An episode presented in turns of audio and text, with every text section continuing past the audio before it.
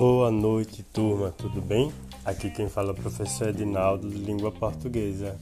Então, hoje vamos falar sobre as palavras, né, que têm significados diferentes, né, contrários uma das outras, e também aquelas palavras que têm um significado semelhante, parecidos. Né? Ah, estamos falando dos sinônimos e dos antônimos. Né? O sinônimo ele vai ter uma, um, ele vai ter uma palavra que tem um significado parecido com outra palavra, certo?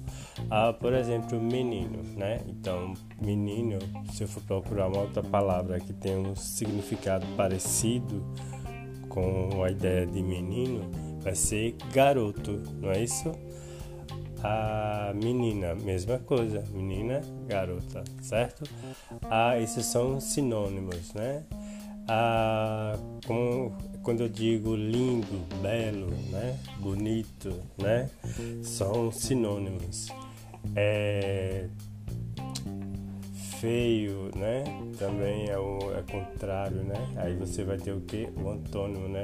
Bonito, feio, né? Então você aí são, são palavras, né? Que tem um sentido que contrário, né? Que são os, são os antônimos. Né?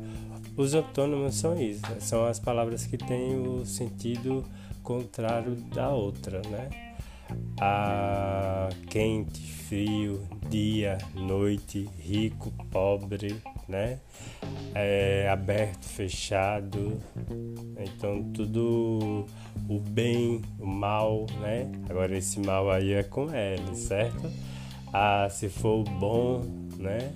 Aí no, no caso seria o que? O mal com U, né? Aí você tem aí o antônimo, tá certo? Então qualquer dúvida é só vir no PV e tirar as dúvidas, né?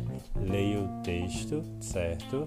Copie o conteúdo e o exercício no caderno e assista ao vídeo e esse áudio aqui, né? Que vocês já estão escutando. Se quiser rever é, o vídeo ou é, escutar novamente esse podcast, né? Esse é só dar o play, tá?